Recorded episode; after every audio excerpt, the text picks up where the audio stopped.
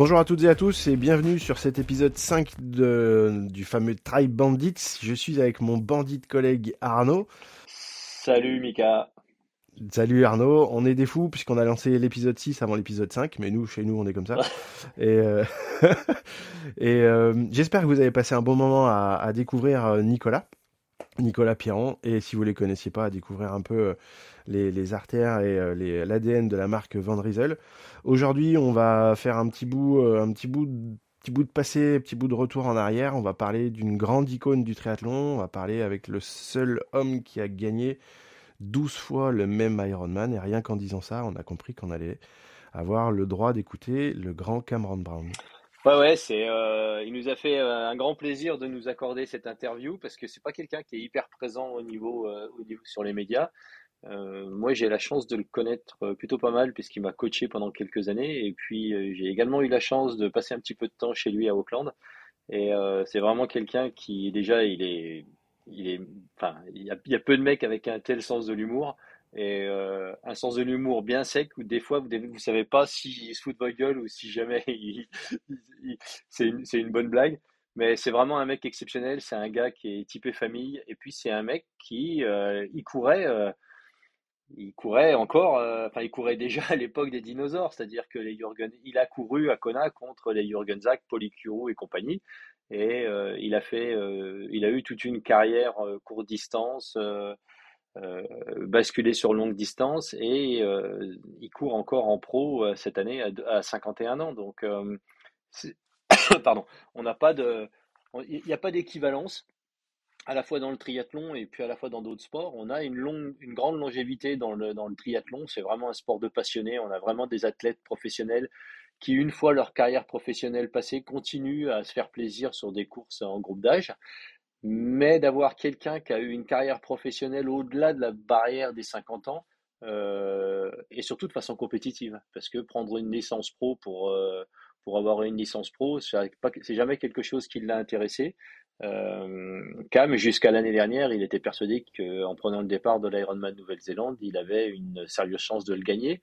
Et euh, c'est euh, quelqu'un qui a ses habitudes, qui aime beaucoup euh, cette préparation parce que l'Ironman d'Auckland arrive sur la partie de la fin de l'été de, de, de l'hémisphère austral. Et, et donc, en fait, c'était une course qui lui a toujours, qui l'a toujours bien qui lui est bien allé parce que euh, il arrivait un petit peu à la fin de l'été. Faut savoir que la météo à Auckland, euh, c'est un petit peu comme si vous habitiez à Brest. Hein. Ça peut être du tout bon ou du tout mauvais. Et, euh, et, et, Cam, il a toujours apprécié bénéficier de la partie de l'été pour arriver à faire ses grandes sorties, sa préparation, ses rides sur la péninsule de Coromandel, de, tout ça, et qui lui avait toujours amené à un niveau de fitness qui était vraiment super, super bon à la date de l'Ironman Nouvelle-Zélande. Et il a réussi à répéter ça après année au point de gagner 12 fois cette course qui certainement restera inégalée. moi, en triathlon, un, tel nombre de, victoires sur la même course, il y a évidemment Marc Allen Anis qui aura gagné 10 fois en 10 participations. Euh, et puis Ashley Gentle qui a gagné cette année pour la dixième fois le triathlon de Douza, qui est une autre course iconique dont on parlera dans un autre épisode. Mais euh, d'avoir la capacité à répéter ça euh, sur, une, sur une grande, grande période de, de temps, c'est vraiment remarquable et exceptionnel et c'était à souligner, je pense. Donc voilà, on a une belle interview de Cam qui dure une cinquantaine de minutes. Donc on va vous passer l'interview uncut derrière en anglais. Et puis juste après, on va vous faire un débrief un petit peu pour ceux qui qui sont un petit peu moins à l'aise avec la langue de Shakespeare pour vous donner un petit peu les gros points de, de ce qu'il en ressort. Voilà, bonne écoute, euh, amusez-vous bien et surtout appréciez bien l'accent de Cam et euh, sa façon de parler parce que c'est c'est vraiment un mec euh, qui est extraordinaire et c'est certain que quelqu'un que j'aime beaucoup.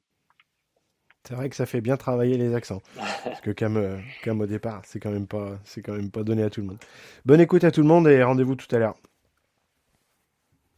Hi, everybody. Good morning and welcome to the Pardon My French part of uh, our little podcast. Today, I am really happy to welcome one of the true legends of our sport, the only man to have won 12 times the same Ironman race. He was already racing when the like of Jürgen Zäck, Polycuro, and Thomas Hellriegel were still competing. He finished four times on the podium in Kona. His career started in another millennium. He is still competitive racing well competitively racing pro well in his 50s. My head hurt just thinking about the number of races he won.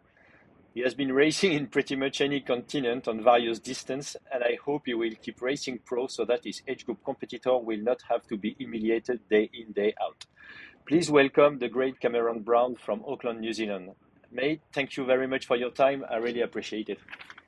No worries, Arno. It's great to be here. So you obviously on the other side of the world, and uh, how's your training going at the moment?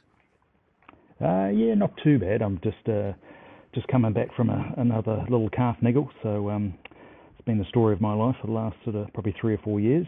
Uh, yeah, frustrating, but um, probably uh, age is um, catching up with me, and all that. Um, I don't know, maybe that uh, mileage I did in the early years. I, I was injury free for nearly my whole career, and but the last three or four years, it's um, yeah, sort of been uh, pretty pretty uh, a big struggle with calf injuries. Probably two two to three. Seems like two or three every year. So uh, I'm uh, in the gym just trying to really strengthen, and um, I, I I don't think I can stop gym work now. It's just a, a must for me to keep up um, the strength and conditioning and uh, maximise that um, as we age. I think you know when we're in our 50s I'm 51 now, so it's so important to um, you know keep that strength and conditioning um, happening. Yeah, this calf things is uh, is really a, and uh, is really some really shit thing because you, you look at uh, many many pro on the on the back end of their career and there's very often that uh, the first thing which is popped out is uh, is the calf. Uh, I think Sebi Kienle is much younger than us, but it was a big struggle for him. I mean, the Achilles and the and the calf from the Brownlee and everything. So I don't know what is it. I don't know if it's the new generation of shoe or or, or too much mileage. And uh, but that's very much the usually the first thing which is breaking is uh, is the calf. Yeah, yeah. I think we have to be very uh, very careful now with all the carbon shoes and. I think uh, physios love them because uh, they get to see, uh, or they get a lot of work from um, athletes, you know, training in in, in um, carbon shoes. So I try and stay out of them as much as I can, and um, yeah, it's uh, they're great for race day, but um, yeah, you've got to be have strong calves if you're using them a lot. That's a very good uh, good thing, and uh, because I saw many many guys doing their training pretty much all, all the speed work is done in their carbon shoes at the moment. And uh, uh, next week on the podcast, I have uh, one of my friends. He was my physio when I was in uh, in Singapore. He's a very very good physio. He's working for the uh, IC, IOC for the Olympics, and uh, he raced the Marathon des Sables twice, and he oh, finished yeah. six overall. So he's a 230 wow. guy, a 230 marathon guy. And yeah. we were talking about that, and and he said, I don't know what is it. I don't know if the shoes are playing a big part, but the thing is, these injuries are getting more and more common in the in the racer who are doing a lot of mileage in the in these kind of shoes. Yeah, yeah. When you, when you think about it, um, you know, it's it's such a rigid shoe. You know, before we had flexibility, and you know, you could just bend a shoe in half and uh, it wasn't a problem. But now, um, you know, these shoes, you know, they're just pretty much like a cycling shoe, probably like a, a cycling shoe was in the um, 80s. You know, you, you, you could actually you know, bend a, a, a shoe from the 80s with, you know, they, they weren't that, um, you know, a lot of them were just nylon sort of, um, oh, yeah, I forget what they were called, the but yeah, they weren't carbon. Yeah, the sole was not ca- carbon, but um, yeah, cycling shoes are pretty stiff nowadays, and you don't get one ounce of movement. But um, you know, those um, you know carbon carbon running shoes, oh, man, yeah, they're pretty stiff as well. So you're putting a lot of yeah, pressure yeah. on your calves and um, yeah, or your, your entire body. So um, yep, they're super fast, but um, you know, I think um, when you age, you've got to be very very careful. You know, it's okay if you're a, a guy in your 20s and you've got that uh, flexibility and um, conditioning, but when you think you reach your 40s and 50s, you know, probably maybe um, uh, not using a shoe like that, maybe it's more of a benefit, you know, um, than struggling with a calf injury for uh, six months. Yeah, and it's not the thing that you can sort out just like like that. I mean, when you when you fucked up a no. calf, it's uh, can take some. Uh, yeah. I uh, I did one in uh, late August, and uh, I've taken a few weeks off, and uh, then you restart running, and then for no reason, yeah. pop, it popped again, and uh, so yeah. um, so. Yep. Ironman New Zealand next year. Yep, yep, yep. No, it'll be my first um, age group uh, race as a. Um, oh, so year. that's oh, it. Oh, yeah, yeah. No more yeah, pro yeah. racing. No, no, it's um, yeah, it's been a been a bit of a struggle. Been a bit of a struggle this year. It's um, yeah, just injuries and sickness. I got really sick in June, and um, it's taken me probably yeah five months to, to get over that. Um, yeah, probably the worst virus I've ha- ever had, and um, yeah, it's just um, when you're locked up in your country for uh, nearly three years and you don't see any viruses. Um, you um, when you when you when you get one, well, it's um, yeah, it's ten times as worse. So um, there's a lot of viruses going around, and people are getting uh, knocked around because we were locked up for so long. Yeah, that's true for you. I mean, the the, the COVID period has been. Uh, you, you lived it very differently from us in Europe because basically we had a couple of months where we were locked down, but then people were starting to move again. But uh, New Zealand, it Yeah. has been very, very complicated. Yeah, no, we we, we couldn't go anywhere if you if you left the country, then um, you went into a lottery system to try and get back into the country. So um, if you left, you might not have come back. You know, people were stuck overseas for months, years.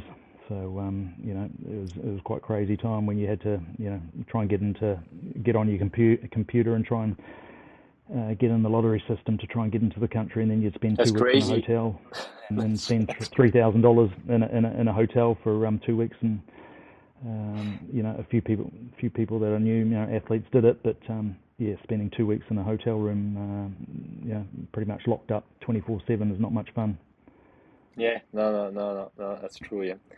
Uh, there was one thing I wanted to talk about you is uh, I saw that uh, a few months back you were uh, back in Japan, and uh, Yes. if I remember well, when you were racing when you were a little bit younger, you were racing in a Epson uh, top.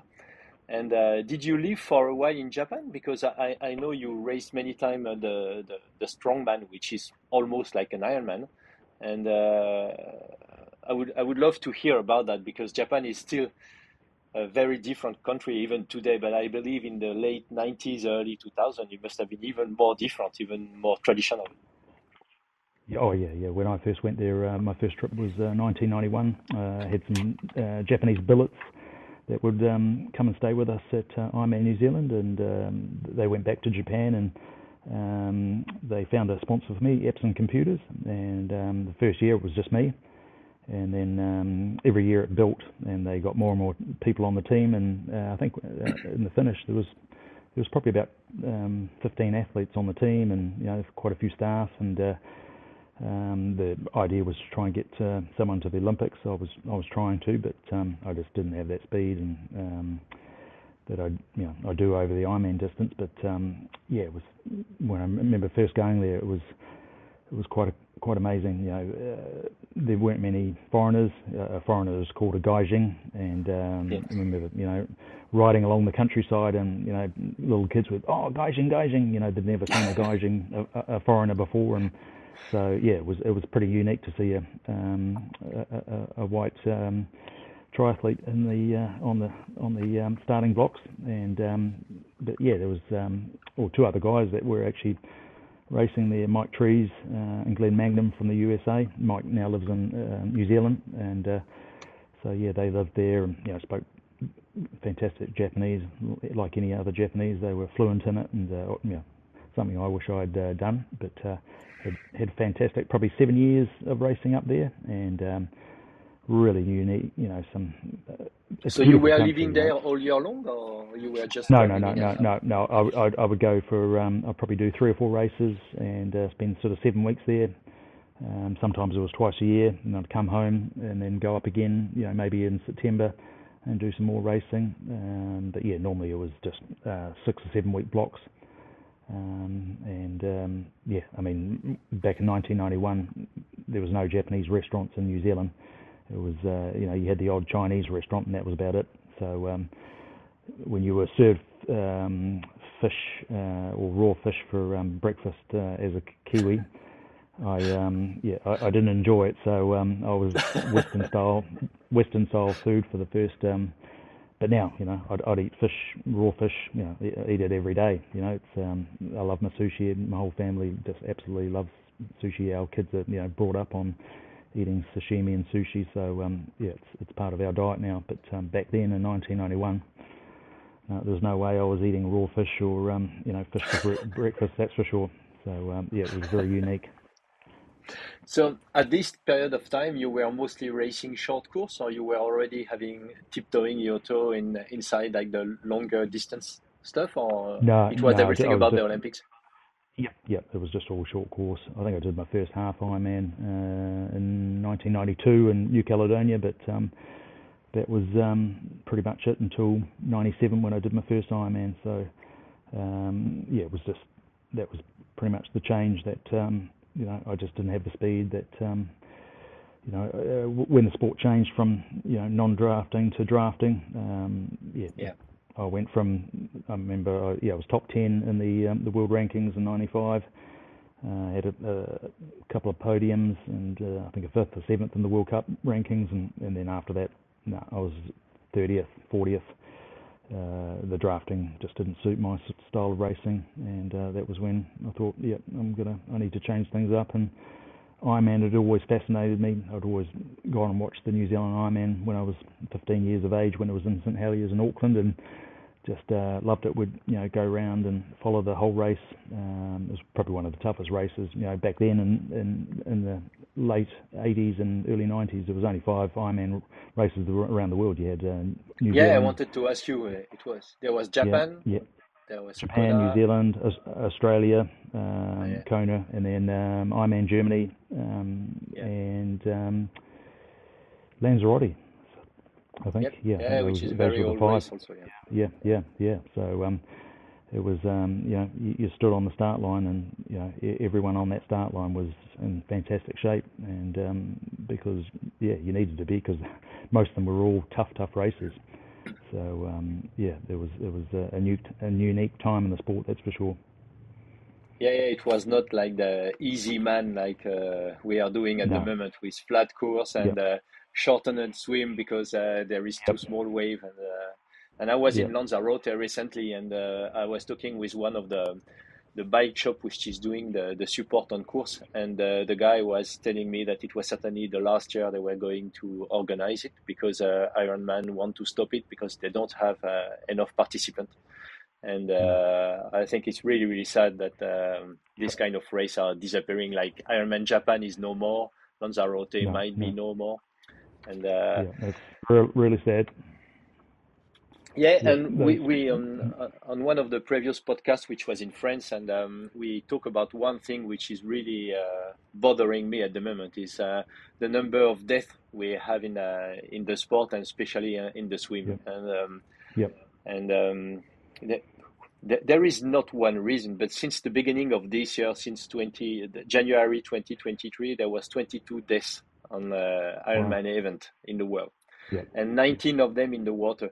And I think yeah. trying to make it more accessible, uh, easier to more people, you, I mean, basically anybody can sign up to a race today. You can have a hmm. fat guy in the street and he can register for an Ironman race. And uh, and um, open water swimming 3.8 kilometers in a wetsuit in cold water is not really like doing four kilometers in the pool and uh, and I think it's really sad at the moment where the sport is going, trying to make it very, trying to make people believe that it's very very easy, very very accessible, a bit like the marathon in the 80s, and you have this yeah. flock of people going there, and uh, and I think you should earn the possibility to do an Ironman, maybe going to a half first or having done at least something that where you can prove you can swim four kilometers in open water and not finish on the bottom. Yeah, yeah well, in, in, Japan for the strongman race, you know that I, I did twice, and, and uh, yeah, ended up winning it twice. Um, you you had to get a doctor's certificate to um, participate in the race.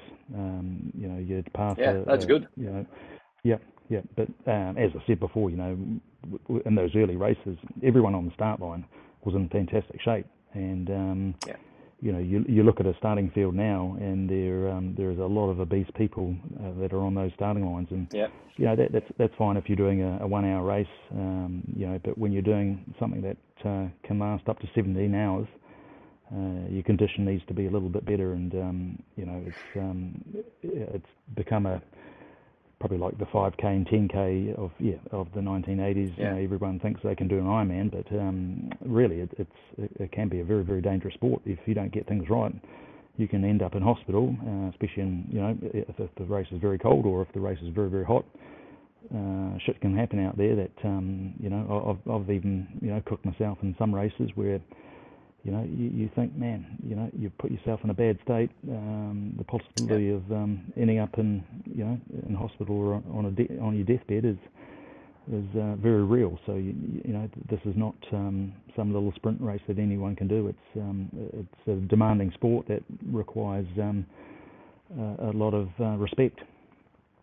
Yeah, yeah, and uh, when the things start to go downhill when you are in in a swim, I mean, uh, you know, I, I, very often say we are just three breaths away from a panic attack, and uh, yeah, yeah, you, yeah. you, you miss one breath and then you get punched in the face, and for whatever reason there is someone which is pushing you on the head, and that's it. I mean, it's it's over. You you just have to grab yeah. a kayak if you, if there is one, and um, yeah, I mean, and, uh, I've never I've never I've never had uh, panic attacks in in my entire life, and probably the last three years, uh, nearly every race I've um, been having panic attacks, and it's a very, very scary scenario. And uh, 100, 200 meters into the race, you know, you, um, you, you know, you're you're gasping, gasping for air, and um, you know, I've had to stop and roll on my back, and um, yeah.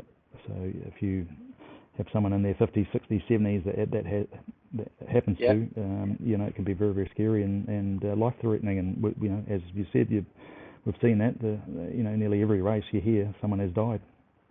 Yeah, yeah, yeah. It's crazy. Even like last last weekend, seventy point three in uh, South Africa, one guy didn't get out of the water. So. Um, mm. And if you look, there is no pattern. It's not only the old guy. You, you have everything. There is young, there is experienced guy. I think I, I don't know. I don't know what's going on at the moment, but it's uh, it's concerning. And I think the organization is uh, they, they they should try to do something about that because uh, I don't think it's acceptable at some point to to let pe- anybody get get a registration for an Ironman or an Iron distance race without having to prove that they are fit enough to be able to do it. And uh, when I started triathlon in the 90s, I remember for any race in France, you had to bring a certificate that you can at least swim 500 meters, and uh, yeah. and you can register only for the small race. It was like a sprint basically, and uh, if you don't do that, you can't race. So maybe that's yeah, one solution. Yeah. And um, yeah, yeah, yeah. Uh, you were talking about yep. strongman. Uh, sorry, you were talking about uh, strongman. How was it racing? Because 90s Japan strongman was it a big event? There was a lot of spectator, or it was more like uh, a new sport which was not not that much uh, known. Uh, yeah, back back in uh, yeah, triathlon was getting uh, you know bigger and bigger back then, and um, yeah, events so so were selling out you know pretty pretty quickly. So you had to enter. Um, just get out the sun. Uh, you had to enter, you know, um, early. Otherwise, you would not get into, you know, some of these races. So, strongman now, even now, uh, I think it's coming up to its uh, maybe 35th year, and uh, you have to enter a lottery to get into the to, to the race. It's that popular. So Wow. um, I think 3,000 people apply and only 1,500 get in. So they just, I think last week um, they um, stopped the um, the entry, and um, it's a lottery system now. So I think um, athletes get notified if they got in, and um, yeah, it's it's it's a cool race. It's you know right at the bottom of uh, Japan on Miyakojima Island. It's uh, uh, a beautiful little island, um, you know, pretty much in the tropics, really, just off Taiwan. Um, you know, it's and it's as you said, you know, it's pretty much an Ironman. It's a you know, 3k swim, 100 and um, nearly 60k bike ride, and 42k um, marathon. So it's uh, you get that heat and uh, challenging bike course and run course. Then yeah, it's uh, it's a tough day, that's for sure. I've uh, l- loved the race, but yeah, yeah, Japan is uh, incredibly um, hot. It's I had some of probably my hottest ever races. You'd Oh, yeah. um, 35 degrees, 90% humidity. You know, Oof. you lived in Singapore for you know many many years, but uh, it's um, yeah, and, and in Japan, you know, everyone wears a wetsuit, even with the water temperatures 28, 29 degrees. So Oh yeah. you, you're, you're you're pretty much um, in a wetsuit, uh, cooking yourself for um, you know. Lucky I was only doing Olympic distance races, um, but yeah, it's uh, because your competition were in a wetsuit. You'd you know you'd lose a couple of So, minutes uh, if if you didn't if you didn't wear one. So you would actually get out of the water. Just you couldn't wait to get that thing off and. Pour a bottle of water over your head and um, try and you know recoup some of the uh, um, water. You know, the hyd- you'd have to hydrate for you know the next hour on the bike. It was uh, yeah, it was uh, amazing how hot that place gets in summertime. One thing I wanted to talk uh, with you about is also uh, the beginning of Ironman New Zealand because for us in Europe at this time, as you said, there was just few Ironman and uh, the only media who was covering this kind of race was Triathlete magazine. And uh, I was always waiting for the Tri Mag, uh, Triathlete magazine to get out to have some picture. And for us Euro guys, uh, New Zealand is, I mean, it's truly and on the other side of the world. And I never dreamed to get there one day, but uh, and this race was always making me dream like was crazy and it was a time where there was also the america's cup and i remember some image of the auckland bay um, the, the, when the race was in auckland uh, i always heard that it was a much tougher race than what it is today in, uh, in taupo and um, wh- when did it move to taupo was 1999 uh, Yep, 1999. Yeah. So um, yeah.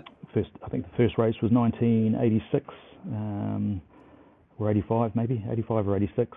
Um, and then yeah, it, it started off with uh, you know um, pretty much like a um, Miyakojima uh, uh, in uh, Japan. It was a 3k swim. I think 100 and it was 100 miles, 160 k's, and then a marathon. Uh, no, sorry, a 30k run for I think that ran for two years, and then and then they finally switched to an Ironman.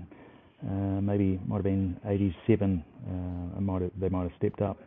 And yeah, you had the greats. You had Scott Tinley, Scott Molina, Dave Scott, Mike Pigg, uh, Ray Browning. All the greats of America, you know, would come down and race because yeah, there was only five Ironman events around the world, and um, yeah.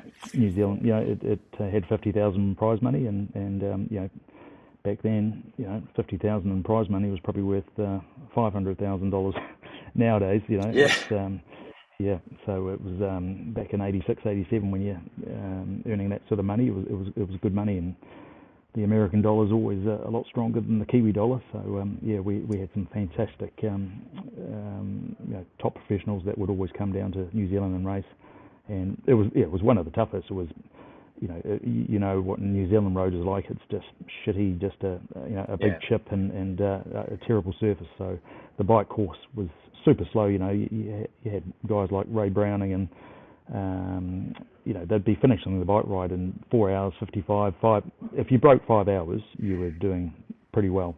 Um, and you know I ride the course nearly every weekend. You know it's a fantastic um, undulating ride, you know, pretty brutal. Um, it was just an out and back, out 90k and back 90k, and pretty much to one side of the coast, and then back to St Heliers, and then uh, you would run. Originally, you know, it changed over the years the run course, but it featured, you know, the, the Auckland waterfront, which was, you know, absolutely stunning, and um, featured a few um, undulations as well, but. Um, uh, you know, yeah, a, a great uh, event back in the day. But sadly, you know, Auckland got too big and uh, it grew and it grew and and um, you know went further and further onto the course and just too many traffic lights. So in 1999 they made the change to Taupo, which yeah was um, you know you couldn't have the race in Auckland now. It's um, grown that yeah. much, but uh, Taupo was a fantastic choice, and um, you know that race has um, seen some you know a, a lot of fantastic athletes as well over those those years. Yeah, I mean, I mean especially one who won it 12 times. yeah, yeah yeah, yeah no, I, was- I had the chance to see you racing. Uh, I think a couple of times, maybe three times in uh, in New Zealand. And um, one thing that was always I was always amazed about is every time I was seeing you in Auckland, you you you were having this kind of invincib- invincibility about you. It was like you were owning the place. Nothing can happen to you. And uh, I think I, I I don't know if it's linked to the fact that you won it twelve times. I don't know if just because some race just shoot us much better, but it was very it was always amazing every time i was seeing you and the last time it was i think when uh, you run part of the run course with callum millward and um. It was just like you you know i mean it, you were unbreakable. Yeah you unbeatable on the uh, on this course. And uh, the way you were running on the front of, of the lake was always amazing. And uh, and what what was the feeling for you when you were getting there? Would you do you know beforehand that you were going to to, to win it? Did you do always the same preparation? What What's your relation with this? Uh, I mean, my question is maybe more this one. What's your relation with Taupo? Yeah, I think uh, I, I, had to change things up every year because you know you'd um, you'd get different people uh, coming down to the race. You know, sometimes there would be you know uber cyclists like Steve Larsen and Norman Stadler would come down, and um, yeah, I think one time you know Steve Larsen had a God, I think a 15 minute lead towards Cinnabel. Um, you know, um, the the first year I won, um, um, oh God, um, lost my uh, thought. Um, who, um, oh shoot, I can't remember his name. Man, um, oh he, he had a 12 minute lead. Um, God, my mind's gone. Um, it'll come to me. That's embarrassing. Um, I was only I don't worry. last week. um, oh God, he's he's uh, Danish. Um, oh, he won um, Lanzarote. Um, oh God. Yes. Um, yeah. Um, a big won guy, World right? ITU World. Uh, yeah, yeah, yeah. He won ITU World Championships n- numerous times. Um, um, oh, yeah.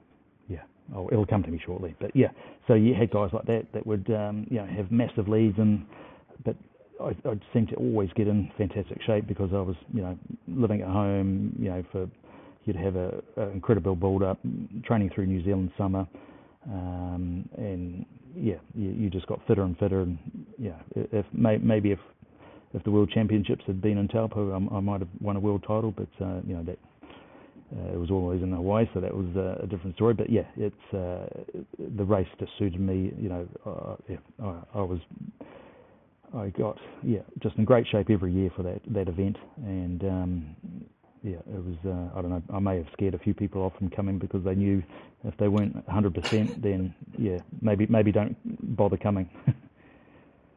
I, re- I think I remember uh, Craig Alexander one time where he was asked if he was going to race in a Taupo, and you say, I mean, if you want to go race Taupo against Cam, you have to be absolutely on top of your game because otherwise you will get your ass ended. yeah, yeah, yeah, yeah. Yeah. So yeah, I mean, one one year when the race when when the race was um, changed to a, a half Ironman because of weather, three weeks later I was able to do um, Melbourne, and we had a, a great I mean, uh, 20, had a great battle. Uh, 2012. 2012. Yeah, yeah, yeah. 2012. Yeah, I was there. Yeah. The the weather was yeah, pretty yeah. insane. Yeah, yeah, yeah. No, it was a cold day, that's for sure. You know, it was uh, it was pretty dark in that morning, that's for sure. Um, but yeah, yeah, it was. I was uh, had the opportunity to race, and you know, yeah, in March I was uh, in good shape every year, so uh, it was a good feeling. And Melbourne was a very nice race. I mean, you had a fantastic battle uh, that year with uh, there was uh, Crowe and uh, Eneko Llanos, I think. Yeah, Eneko Llanos um, and Freddie Van Lierde. Um, so yeah. yeah, the four of us and, and Crowe sort of ran uh, to about 21 k's, and then we dropped those two, and then me and Crowe ran to about 36, 37 k's together, and finally he, he got rid of me, and um, yeah, he went seven hours 57, and I went eight hours and 12 seconds. Missed that uh, ah. eight-hour barrier by by 12 seconds. If I'd uh, yeah, I wish I'd known. I would have uh, sprinted that last uh, few hundred meters. That's for sure. That, that was a nice race, this uh, Melbourne race. I, I did it once, I think 2015. And uh, yeah. the run, I mean, I always love like the, the, the, big run, either the point to point or one big lap run. It's a, it's, it's a different feeling when you are racing. And I remember this part of the running course, which was off camber for, for a while. It was so hard yeah. on the legs. It was just like. Oh yes, yeah, yeah. I got I got plantar fascia after that race. Uh, yeah, for about eight months uh, because we ran on you know an angle for 42 k's, and uh, you know it's quite challenging when you can see the city 42 k's away, and you've got to run in a straight line to that that direction. It's pretty challenging, but uh, yeah, it was a unique yeah. run course, and yeah, it was a pretty cool race. Yeah, it's it's it's a bit sad that it's uh, not there anymore, but uh, it is what yeah. it is what it is. And when you were talking uh, about Peter, Kona and the world champion, Peter, uh, yeah. Peter San, Peter Sandvang, sorry, yeah. Yes, Peter Sandvang. It was the guy who was racing in Kona with a white glove, right? To protect him from uh, the no, heat, that was think, that, no? that was uh, Torbjørn Sindballe. Ah, yeah, Sindballe. yeah, yeah, yeah, and he, yeah, yeah, yeah, and he put the ice into his um, gloves. Yeah. uh, because he was also a big guy. I mean, there was always Danish. I mean, today we have Ditlev and uh, Bakkegaard, and uh, yes. Danish always been there. Yep. Yeah, yeah, no, no, some fantastic athletes. Yep. What's your take about the rotating uh, world champ uh, at the moment? Because um, I mean, every two years back in Kona and otherwise in Nice for the moment. Do you think that it's a move that should have been made early, or are you more about the idea that Kona must remain the world champ because Kona is Kona? Um, I mean, you know, it's um, we have a rotating 70.3 world championships, but I've, I've always grown up, you know, of, of that era that um, you know Hawaii has always been the world championships, uh, and we've always been inclusive of you know men, men and women racing together. Um, you know, it's I think you know two two and a half thousand athletes, the best athletes in the world, were on on the starting box, and uh, um, I'm just old school, and I'd like to see that return. Um, you know, it's uh, you don't have to have five thousand athletes uh, starting yeah. together. Um, you know, you, and you don't have to separate them. You know, triathlon was always inclusive. We were the first to offer equal prize money to men and women, and um, yeah, I think it's just you know, we've we've always been a, a sport that's had men and women race together, and I think it uh, should continue. You know, we don't have a, uh, a short course world championships where men and women race uh, in a different place. Um, you know, one in one side of the world and the others in another part, just because uh, you know to try and have more athletes in one sport. So yeah, I'm, I'm traditionalist and uh, yeah, like the old school idea of um, racing Kona and, and uh, having everyone race there. You know, two and a half thousand athletes maybe at maximum, and um, you know the, the best in the world racing. Yeah, I agree 100% with you. And uh, I've been in Kona a few times, and um, this year I was in Nice for as a spectator, and uh, it was really weird to have a race with no women. I mean, yes. it was really, yeah. really weird. And uh, I was watching the race, and at some point we were with other triathletes who are in this sport for like decades, and we were just like, something's missing. Something just mm. doesn't feel right. So um, it's a bit sad, I think.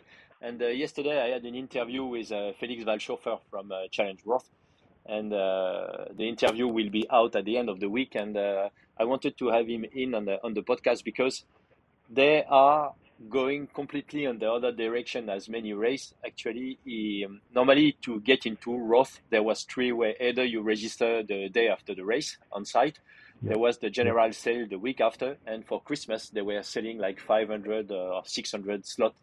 And um, and this year they decided not to do the Christmas sale because they want to keep the race not too big because they had some uh, backup from uh, they had some competitor coming back to them and saying, well, maybe this year the course was a little bit crowded. And uh, when we were talking with Felix, we talked also about the accident on course and what happened this year in uh, in Hamburg and, and all that.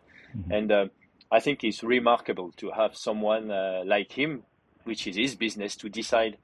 I think enough is enough, and uh, we need to control the number of participants. And uh, uh you were talking about strongman and the number of people who want to do it, and he told me that this year they had thirty thousand applications wow. for Roth.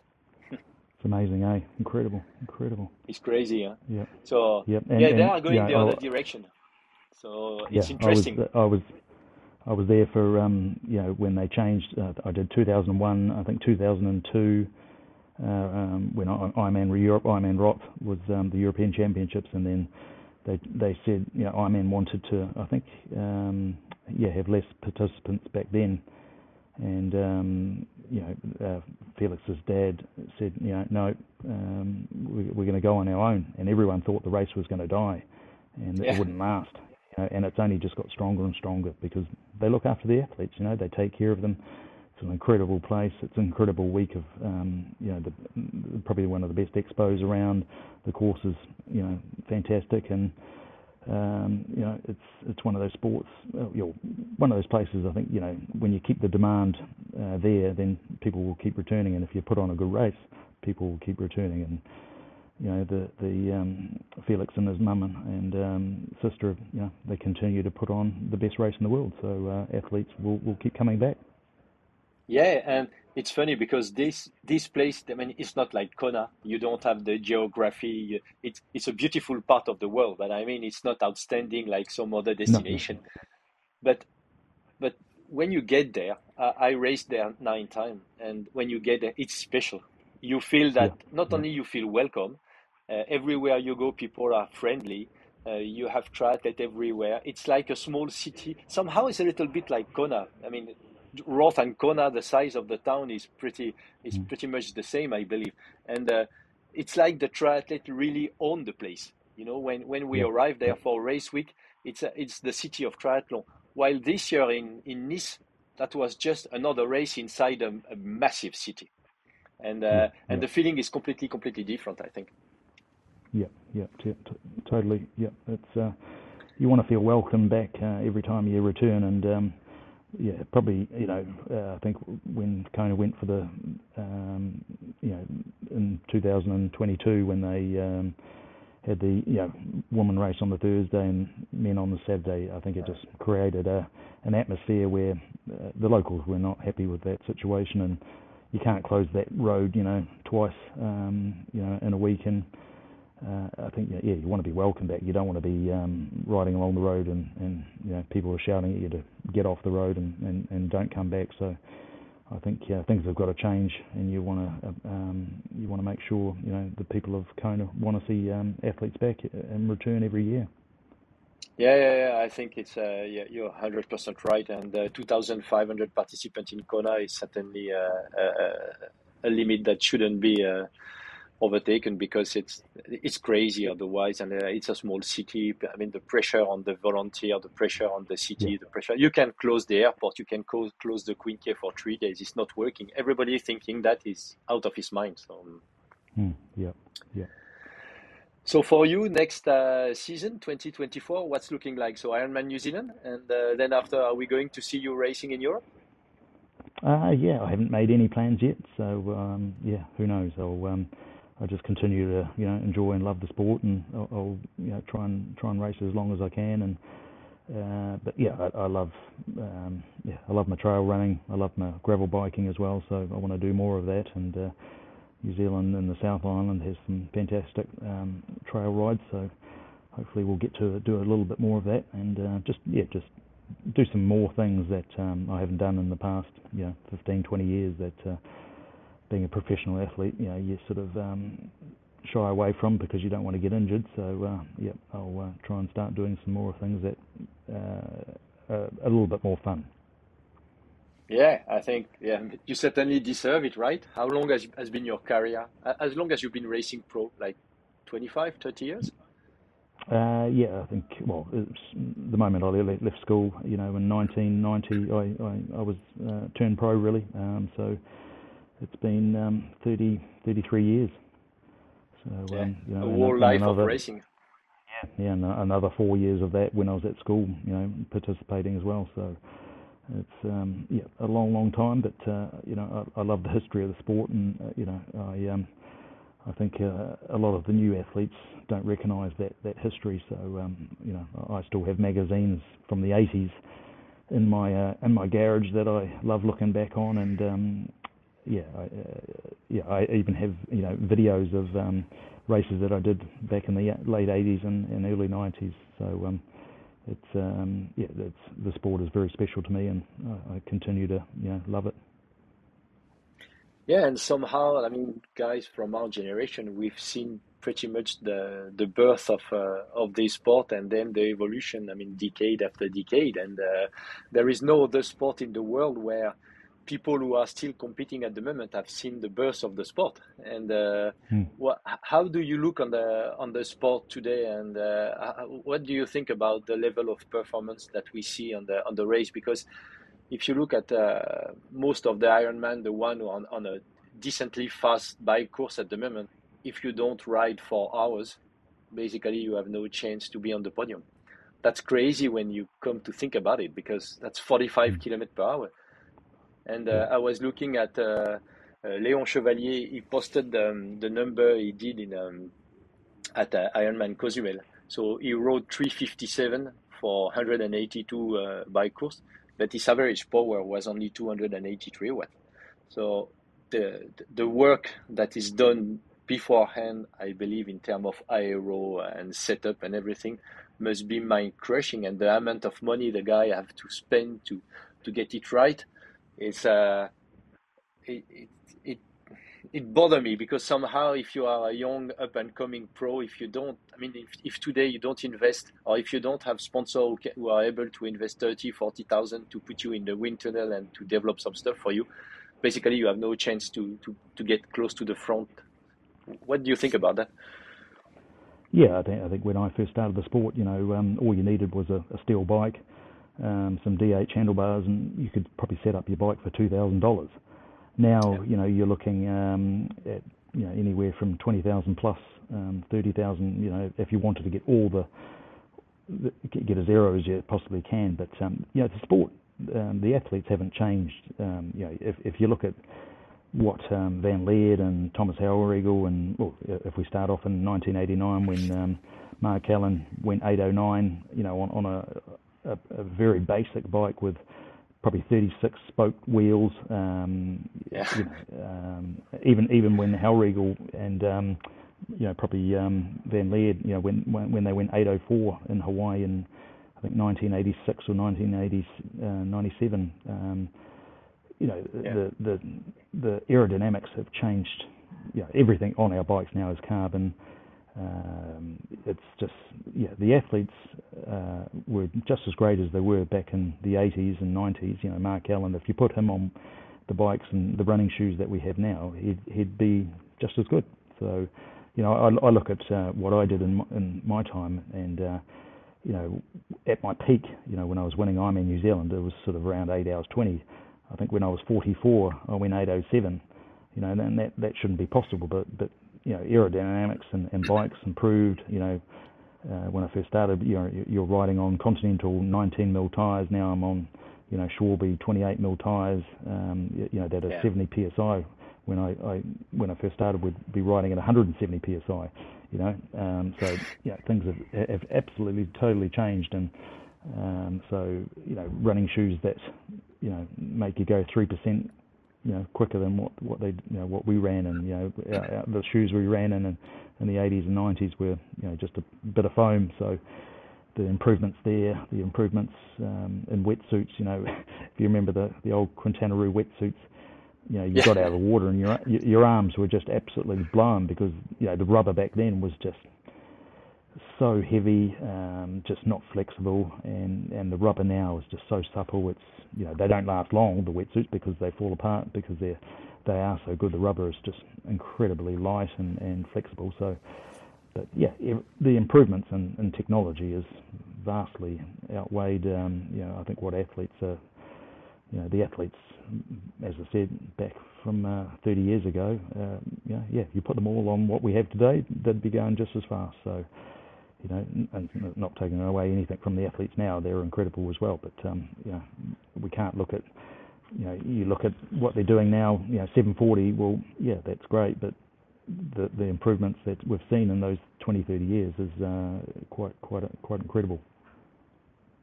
Yeah, it's uh, it's pretty insane because I remember when there was a guy in Germany who was recording all the sub eight, and uh, as you said, you were just outside uh, the the the limit and uh, at this time, there were 17 guys who went sub eight, and uh, now, I mean, yeah, I, I, I think in a uh, one Ironman there was like 16 or 17 guys who went sub eight, and, uh, and yeah, of course, yeah. it's just like it's common business. Yeah, yeah, yeah. Uh, yeah, when I was in Roth um, last year, and I saw um, Lothar Leder's bike. You know, when he went, uh, I think 97, 1997 or 96, yeah. when he broke the eight-hour record, and um, you know, he just had Shimano Campagnolo or Shimano wheels. You know, um, they were I think 30, 40 mils thick and just alloy rims. Um, yes. You know, just a steel a steel bike and um, yeah, yeah. Oh, On his Bianchi, his uh, Bianchi, yep, yep, Bianchi, yep. Yeah. Yep, yep. So um, yeah, yeah. If the guys try to ride that nowadays, good luck to them trying to uh, you know break you know eight hours. That they'd be struggling. So. Uh, yeah, what what those guys did back then was uh, quite amazing. Yeah, one last thing I wanted to talk about uh, with you is um, uh, next year we have uh, the Ironman Pro circuit and uh, we have the PTO, which is yet to be announced their circuit, but there is more and more big money race coming into uh, into the sport. what would a 30 years old Cameron Brown do for the 2024 season. I mean, would would you mostly try to go on the Ironman Pro Circuit uh, because Ironman Pro Circuit, if you want to have any chance to be on the money at the end, it's three Ironman, including the World Champ. So if you want to qualify or validate, it means you have to do almost four Ironman during the season. Or would you mostly choose like the PTO, uh, PTO kind of racing? Yeah, I mean, it depends on the athlete. You know, if you're um, more of a short course guy, then you'd probably stick to the PTO and um, you know do one Ironman. But uh, you know, if if you're suited to long distance and Ironmans, then yeah, you'd, you'd stick with you know doing the long distance and, and trying to uh, get on the gravy train and earn some money. So you know that, that's the the beauty about the sport at the moment. There's there's no shortage of races and prize money, and uh, you know the, the probably the thing now lacking is probably sponsorship because there are so many athletes. Um, you know you've, yeah. you've got athletes that say they're sponsored by um, you know some product, but they actually pay for it and so there's very, very few athletes that are probably making money from sponsorship. You know, they might make a bit from prize money, but uh, what they make from prize money goes back into the sport, trying to get to the race to pay for the race, and so it's, uh, there's only still a very few, people, you know, making money, and probably why, you know, there's a reason why everyone's a coach nowadays because they have to, you know, sort of substitute part of their income and, and do part-time work, uh, you know, being a triathlon coach or you know something like that. That's fairly easy. So, yep, there is a, a, a lot more money in the sport, but there's a, there's a lot more athletes as well. So, um, I would rather be in um, the 2000s racing rather than um, 2024 racing. Um, that's for sure. It's uh, it's a tough way to earn, uh, you know, your bread and butter. That's for sure. So, um, but yeah, there's no no shortage of racing, so that's great. Yeah, I was listening to a podcast about uh, from uh, Jack Kelly, and uh, he has this series with uh, with a second tier pro, and um, some of the guys were saying that actually the prize money are paying for what they are doing on YouTube because they make more money on uh, on YouTube than uh, than on prize money. So yeah.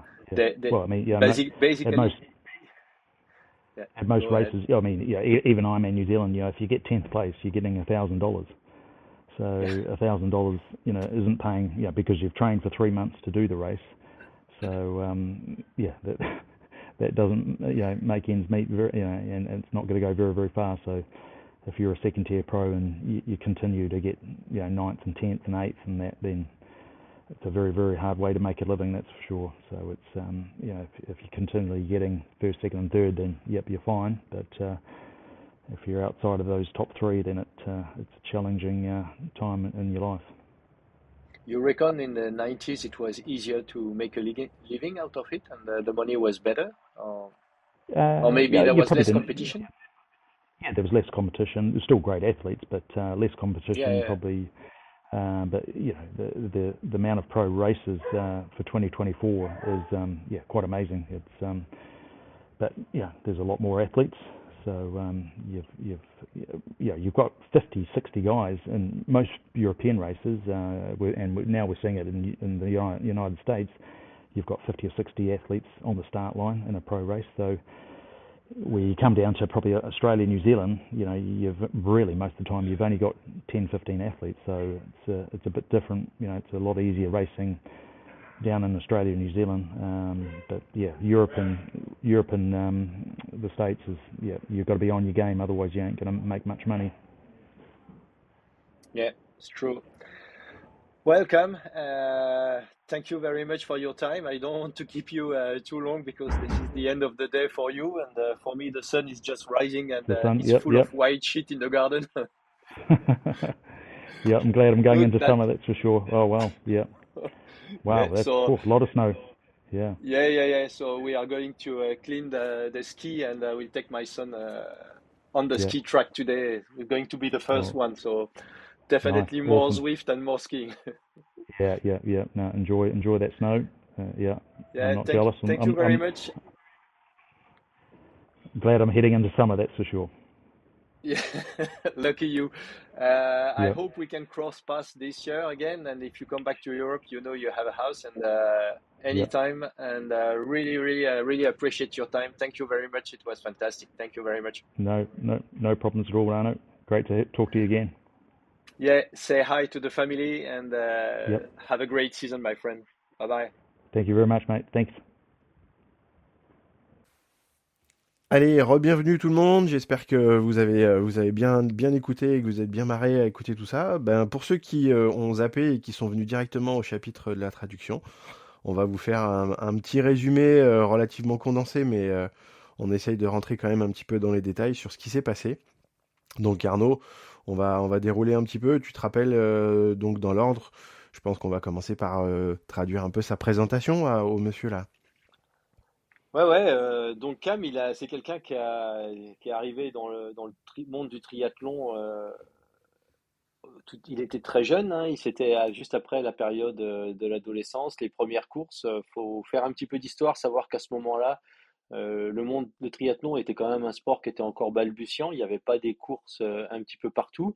Et euh, comme on l'avait dit dans un podcast précédent, si on parle sur les courses de longue distance, il y avait évidemment Kona, Nice, l'autre Ironman qui les autres Ironman qui existaient, il y avait l'Ironman Japan, il y avait l'Ironman Nouvelle-Zélande, bien évidemment, et Roth qui était à l'époque sous la bannière d'Ironman Germany.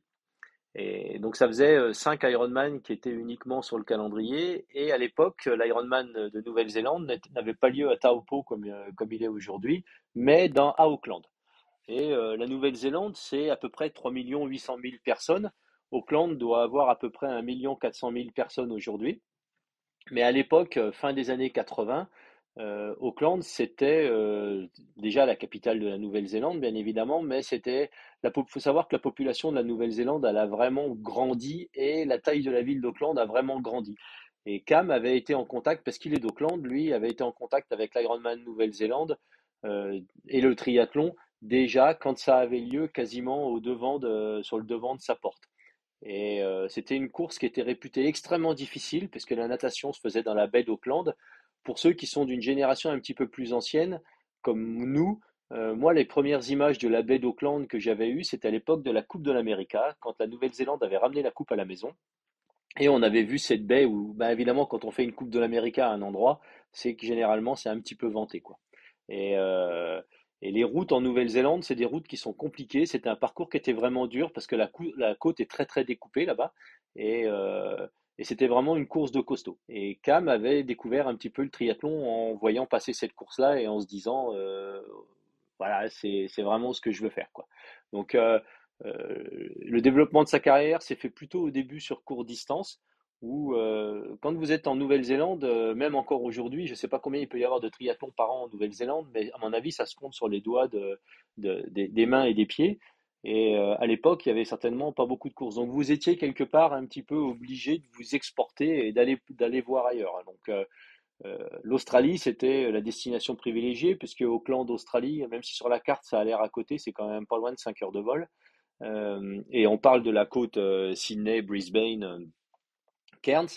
Si vous voulez aller à Perth, à Perth globalement, vous avez plus vite fait de faire Paris-New York que de faire Auckland-Perth. Et donc c'est- l'isolement de ça l'avait amené un petit peu à, s'éloigner, à aller courir un petit peu sur d'autres euh, territoires. Il est venu courir en France et il avait euh, une présence, il allait courir régulièrement sur le territoire japonais. Parce qu'au Japon, il y avait déjà euh, un- une densité de courses qui qui existait. Et en plus, à l'époque, il avait récupéré un sponsor qui était Epson. D'ailleurs, si vous faites un petit Google sur le... euh, oui, oui, Epson, oui. Un petit Google sur les, euh, des vieilles photos de Cam Brown, vous verrez, il courait à l'époque avec le singlet, avec, euh, avec le truc Epson, et ça avait quand même de la gueule, quoi. Ok, ok. Et du coup, vous aviez parlé aussi un petit peu plus du, de son passage du court et après de sa transition sur le long. Parce que le monsieur, il courait très vite aussi quand il était jeune. Ouais, ouais, c'était vraiment, c'était vraiment un coureur à pied. Donc, euh, comme beaucoup à l'époque, hein, euh, cross-country, euh, un petit peu de course sur route. Mais et ça, c'est un bon message également à passer à nos jeunes aujourd'hui, c'est que il n'y a pas que le trail dans la vie. Et le cross-country, c'est une super école de compétition. Et c'est court, c'est violent, c'est dur, et ça vous forge le caractère. Et surtout, ça forge quelque chose qui est vachement important quand on se destine à une carrière un petit peu de, de sportif c'est la stratégie de course. Parce que plus on court sur du, des courtes distances, plus la stratégie de course elle est vraiment importante. Et en cross, si vous n'êtes pas bien placé au premier virage et que vous vous faites enfermer ou vous prenez un coup de pointe dans, les tibias, ça rend la course un petit peu plus compliquée. Donc Cam, il avait eu cette euh, il venait un petit peu du cross-country, de la course à pied, et c'était quelqu'un qui n'était pas un coureur euh, naturel. Et il avait, euh, au début de sa carrière, il a, il était vu comme étant quelqu'un un petit peu, bah, comme tous les gamins en Nouvelle-Zélande, beaucoup pratiquaient le rugby, donc c'était rarement également, donc c'était rarement des mecs qui étaient montés super fins. Et il a fait évoluer un petit peu sa technique de course. Il nous en a parlé un petit peu au cours de la de, de l'interview où euh, il, il, avait vraiment changé ses positions, sa façon de courir pour devenir un coureur beaucoup plus euh, efficace et beaucoup plus rapide. Donc une fois qu'il a, quand il était sur le court distance, il a couru un petit peu euh, sur différents sur différents continents et puis très rapidement il a découvert un petit peu longue distance et il s'est découvert une passion et je pense qu'il était parfaitement équipé pour faire des, des, des résultats euh, plutôt remarquables sur le long parce que euh, c'est quelqu'un qui a fait 2 et 3 à Kona. Euh, des top 10, il en a quelques-uns. On a dit qu'il avait gagné 12 fois l'Ironman de Nouvelle-Zélande. Il, fait, il avait fait un superbe Ironman qui, qui, a existé pendant quelques années, qui était l'Ironman de Melbourne, qui était une course qui était vraiment fantastique. Et je vous encourage tous à aller faire un petit Google Ironman Ironman Melbourne, je voudrais pas dire de bêtises, je sais plus si c'était 2013 ou 2014 où il y avait euh, Lanos, euh, Craig Alexander, Craig Alexander. Euh, Cam Brown et puis euh, ils sont quatre sur la vidéo. Tu parles d'une vidéo YouTube où on les voit, euh, on les voit au marathon. Ils ont quatre styles de course à pied complètement différents, c'est ça? Ouais, ouais. Ils vont et Freddy tous très, très vite. je crois. Ouais. Et, et les gars sont partis, sont partis comme des bourrins départ de la transition. Euh, on va permettre de parler un petit peu de cette course parce que c'était une course avec, euh, il y avait deux transitions et en fait, euh, il y avait 42 km 195 entre la transition 1 et la transition 2. Donc en fait, on courait tout le long du front de mer. Et le début de la course à pied se faisait sur ce qu'ils appellent des boardwalks en, en Australie. C'est ces espèces de, de, ponts en bois qui sont surélevés au-dessus des landes et on courait là-dessus. Donc c'est très étroit et il y avait un aller-retour qui se faisait où on permettait de juger un petit peu les écarts avec la tête. Et euh, Craig Alexander, je me rappelle, me confiait en me disant qu'il avait eu le bon espoir de les faire sauter. Il avait fait le premier kilomètre de mémoire en 3.18 et euh, quand il s'est retourné, ils étaient tous derrière lui en fait. Et euh, il s'était dit en fait que ça allait être un petit peu plus compliqué que prévu. Et pour finir sur cette petite histoire, Cam Brown finit en 8h0009, je crois.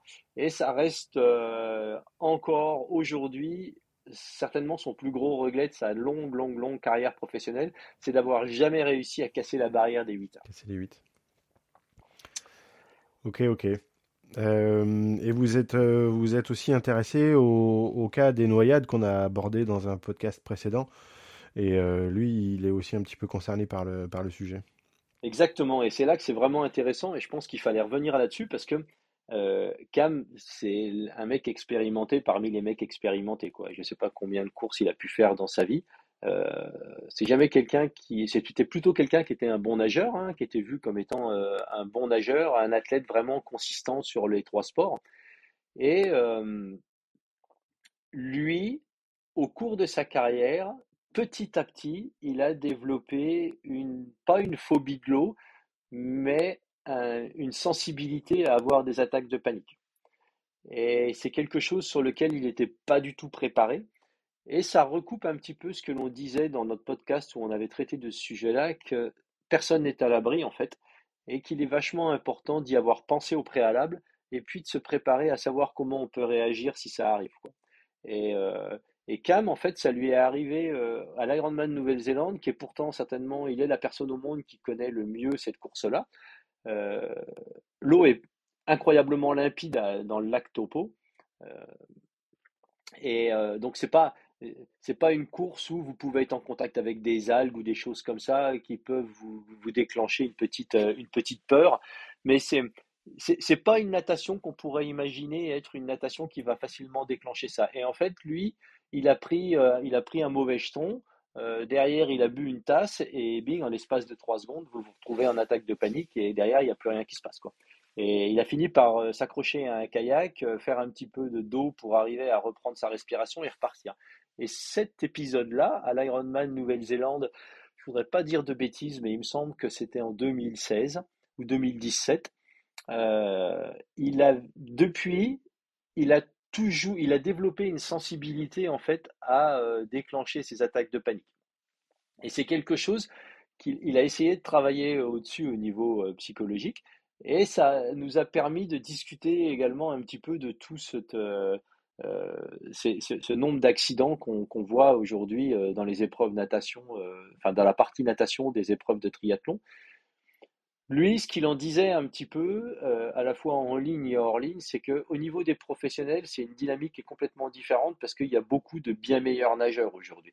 Et il y a une grande agressivité, c'est-à-dire qu'il y a encore quelques années, vous preniez un départ sur, même avec des pros sur un Ironman, parce que pour les plus jeunes d'entre vous, faut savoir qu'il y a encore quelques années, il y avait un départ. Hein. C'était tout le monde en ligne et euh, en avant Guingamp. Quoi. C'était, euh, fallait vous placer avant, fallait passer un peu de temps dans l'eau. Et forcément, ben, si on n'était pas trop con et quand on n'était pas trop bon nageur, on se mettait au fond. Euh, c'est un peu comme un départ sur un cross. Si vous êtes, vous allez courir à 5 minutes au kilomètre, vous essayez de vous, pas vous mettre devant Gressier parce qu'il y a de fortes chances que vous rentiez avec des, traces de pointe sur la colonne vertébrale. Mais là, c'est un petit peu comme ça dans le monde du triathlon. Et et, il y avait, euh, je dirais qu'il y avait presque une, euh, conscience collective de euh, qui devait se mettre devant et qui devait se mettre derrière. Aujourd'hui, n'importe qui peut aller se placer, c'est du rolling start. Faut aussi vous regarder les, les, rolling start qui sont organisés où les gens doivent donner leur temps de natation. En gros, tout le monde nage en dessous d'une heure. Quoi. C'est pas tout à fait le cas si jamais on regarde les résultats sur, euh, sur un Ironman.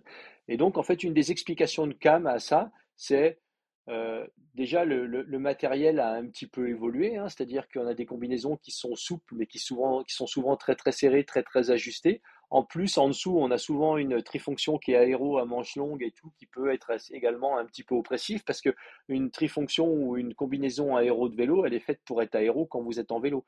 Donc elle est faite pour être très tendue sur l'avant. Et c'est pour ça que vous verrez souvent sur les triathlons longue distance, vous avez des gars qui ne mettent pas leur combinaison, euh, leur trifonction, ils ne la mettent pas sous la combinaison ou alors ils la laissent ouverte. Et moi j'en ai fait l'expérience, j'ai fait euh, un Ironman avec, euh, ben, je ne sais plus lequel c'était, un des derniers que j'ai fait, avec ma combinaison aéro à manche longue en dessous le vélo parce qu'il faisait pas très chaud.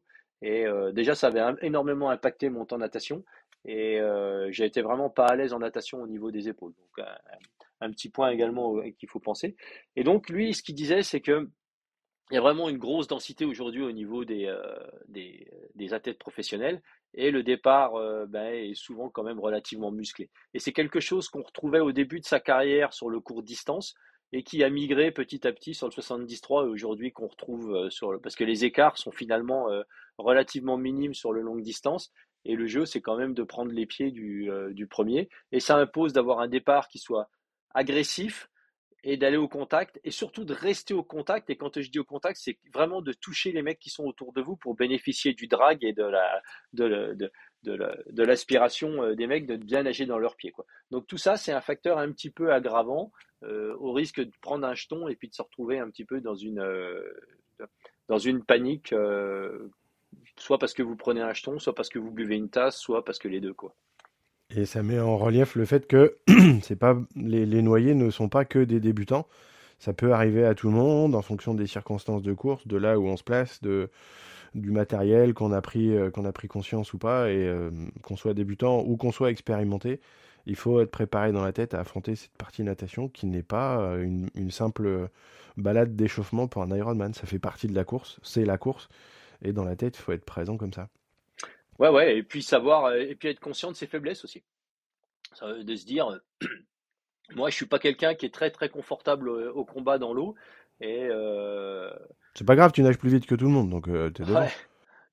C'était avant ça. Mais euh, j'ai toujours fait le choix, moi, sur un Ironman, de, de nager dans ce que j'appelle de l'eau claire, c'est-à-dire bah, les parcours qui sont relativement limpides, comme Roth ou Kona, où, où c'est un grand aller-retour eh ben, j'ai toujours fait le choix de nager des fois à 25-30 mètres, un petit peu à l'extérieur du paquet, euh, quitte à nager 25, euh, 50 ou même 70 mètres de plus sur la distance, euh, que de prendre un coup de talon dans les, dans les ratiches et, ou de se faire péter le nez ou, ou d'être sujet à, avoir une attaque de panique. Quoi. Et, ça, si vous n'êtes pas confortable, nagez sur le côté, nagez derrière, on est tranquille. Au final, le but, c'est quand même de sortir de l'eau vivant. Quoi. Et que vous soyez confortable ou pas, euh, je vous déconseille le départ à Vichy derrière un certain monsieur Yves Cordier. C'est une expérience que j'ai faite que je vous conseille pas. Bref, passons. Euh, vous avez aussi abordé, vous avez aussi abordé la course du Strongman, qui est une course qui n'existe plus, euh, mais par contre sur lesquelles il a eu une belle expérience. Ouais, ouais. Et ça, c'était une course. Euh, ça faisait partie des courses un petit peu iconiques du calendrier à l'époque, hein, et qui se déroulait sur le sud de l'île de Honshu. Donc, c'était, c'est la grande île du Japon. C'était une île, c'était une course qui était c'était vraiment, euh, à l'époque, déjà, c'était l'aventure. Déjà, le Japon, en général, ça reste l'aventure. Hein. Si vous sortez de Tokyo, c'est, enfin, déjà, quand vous arrivez à Tokyo, vous savez que vous êtes, vous arrivez sur une autre planète. Mais euh, les, courses là-bas étaient vraiment, euh, c'était vraiment des courses qui étaient suivies par une grosse partie de la population. Il y avait un gros, gros support. Et puis, euh, le sud du Japon, c'est subtropical, c'est-à-dire qu'il peut très bien faire 40 degrés, un gros, taux d'humidité et tout ça. Et euh, un climat qui est peut-être relativement euh, plus proche de Kona que, ce qu'on pourrait imaginer quand on est au Japon. Et donc la course du, Strongman, sans vous dire de bêtises, c'était 3 km de natation, 150 et quelques à vélo et un marathon. Et Cam l'a gagné plusieurs fois et surtout était vu là-bas comme euh, le héros local, euh, la légende, le gars qui arrivait. Et c'est une course qui a joué, moi je le sais parce qu'il m'en a parlé euh, à part, c'est une course qui a énormément joué dans sa carrière où à un moment il ne se voyait pas forcément comme étant quelqu'un qui pouvait jouer les avant-rôles, même si c'est quelqu'un d'extrêmement compétitif, mais c'est une course qui l'a fait un petit peu changer de statut, c'est-à-dire que quand vous êtes vu comme un héros sportif au Japon, vous avez vraiment une aura autour de vous, il y a une grosse pression médiatique, il y a beaucoup d'interviews, vous êtes présenté, vous devez donner beaucoup de votre temps. Et euh, c'était, euh, c'est une course qui lui a un petit peu permis de devenir l'athlète professionnel qu'il est devenu derrière. Et il a toujours gardé une grande, grande sensibilité et une grande amitié pour le, Japon, puisqu'il y retourne régulièrement. Il a été refaire quelques courses là euh, cet été. Et, il me disait que déjà il adore la bouffe au niveau du Japon. Bon après c'est difficile de pas aimer la bouffe japonaise quand vous êtes là-bas. Et, et c'est vraiment des gens qui sont exceptionnellement gentils, qui sont éduqués, qui sont polis. Pour qui a fait l'expérience de, de, faire un vol sur le Japon et derrière un vol sur Shanghai, c'est vraiment deux mondes différents. Quoi. Vous avez les, les, vols, les vols au Japon, les gens les gens sont calmes, il n'y a pas de bruit dans l'avion. Euh, l'aéroport à Tokyo, vous arrivez, euh, personne crie, personne court, personne hurle. Euh, c'est vraiment un pays qui est, exceptionnel à ce niveau-là. Mais ils ont ce côté un petit peu extra au niveau des sportifs et surtout des sportifs étrangers qu'ils adorent parce que ça représente vraiment le, c'est un petit peu le western pour les Japonais. Et donc lui, cette partie de sa carrière au Japon, il y a beaucoup couru, il n'y a jamais vraiment vécu, c'était plutôt des allers-retours. Et euh, c'est quelque chose qui garde vraiment euh, profondément au fond de son cœur. Et il a toujours beaucoup de contacts avec ses anciens sponsors. D'ailleurs, aujourd'hui, il roule sur euh, la marque de vélo Sippo, qui est une marque japonaise qui a été créée par Joe Tanaka, qui est un passionné parmi les passionnés. c'est quelqu'un que j'ai la chance d'avoir côtoyé et que vraiment est, je pense pas qu'on puisse avoir beaucoup plus de passionnés qui aient réussi à développer une marque de vélo dans le monde de triathlon. Il n'y en a pas du moins qui me viennent à, l'idée, à part peut-être la marque Quintanaru. Mais euh, vraiment, euh, Joe, c'est vraiment quelqu'un qui a vraiment fait beaucoup pour le sport. Et d'ailleurs, il court encore. Hein. il a plus de 70 ans et il est régulièrement euh, là à Kona, etc. Et c'est vraiment des gens qui sont bien. Et donc, c'est encore un lien plus fort entre Cam et puis le Japon. Et je trouve que c'était une belle histoire pour un petit peu la fin de sa carrière professionnelle. Carrément. Et euh, donc, à part cette fabuleuse course du Strongman, il a aussi, donc notamment, gagné 12 fois l'Ironman Nouvelle-Zélande. Et donc, je l'ai entendu prononcer des noms qui sont ressortis des chaumières. Mais c'est vrai qu'il a eu quelques clients costauds. Enfin, Steve Larsen, Norman Stadler, Craig Alexander, Anne Kolianos tout ça, tout le monde. les anciens connaissent Norman Stadler, Craig Alexander, forcément. Euh, Enco un petit peu moins, mais c'était pas n'importe qui non plus. Steve Larsen, à l'époque, qui avait fait un grand boom, c'était euh, le compagnon d'entraînement de l'époque de Lance Armstrong avec un cycliste hors norme et qui était une, une machine de guerre. Et lui, avec tout ce monde-là, il a réussi à empiler 12 victoires. C'est sacrément costaud quand même. Ouais, ouais, c'est une histoire de fou, quoi. faut imaginer que euh, c'était moi, des mots de Greg Alexander, je me rappelle un soir, on était en Malaisie tous les deux et on était au restaurant le soir et je lui posais la question de savoir s'il allait, c'était en fin de saison, et si l'année d'après, il avait, il envisageait d'aller euh, faire l'Ironman de Nouvelle-Zélande. Et euh, il avait posé sa bière, il m'avait regardé, il m'avait dit, euh, en tant qu'athlète professionnel, si jamais tu veux alors il y a une expression en anglais, la traduction va pas être très gracieuse, mais si tu veux qu'on te présente ton trou de balle, il faut que tu ailles en Nouvelle-Zélande courir contre Cam Brown au mois de mars. Donc en, gros, c'était, euh, il était injouable, quoi. C'était. C'est ma, course, c'est chez moi. Voilà, c'était chez lui. Tapo, c'était chez lui. Tapo, c'est 200 km euh, au, au, sud d'Auckland. Euh, vous arrivez là-bas, ça parle Cam Brown, ça vit Cam Brown, c'est Cam Brown, il arrive dans la rue, c'est le héros local, quoi. Et on revient un petit peu sur ce qu'on disait avec le Strongman, où le début de cette carrière a été vraiment boosté par cette célébrité qu'il avait gagnée là-bas il vivait et il surfait cette vague euh, de topo où quand il arrivait là-bas, c'était l'homme à battre, mais surtout ses concurrents, quand ils arrivaient là-bas, ils savaient qu'ils allaient se confronter à quelqu'un qui était injouable. Et, euh, il en a joué. Moi, je l'ai vu de mes yeux vus, puisque l'année, dernière année où j'ai couru à Topo, j'avais fait euh, le challenge Wanaka qui était une semaine ou deux semaines avant. Euh, qui, d'ailleurs euh, qui n'existe plus en full, mais qui était vraiment la plus belle course que j'ai jamais fait de ma vie. Et euh, derrière, on était, j'étais j'avais passé un peu de temps chez Cam et on était arrivé à Topo. Et j'avais plus le même Cam Brown, c'est-à-dire que plus on avançait dans la voiture entre Taupo et entre Auckland et Taupo, je suis parti avec Cameron Brown et je suis arrivé avec un guerrier qui était prêt à aller au combat dans l'arène et, et, et, personne n'allait pouvoir.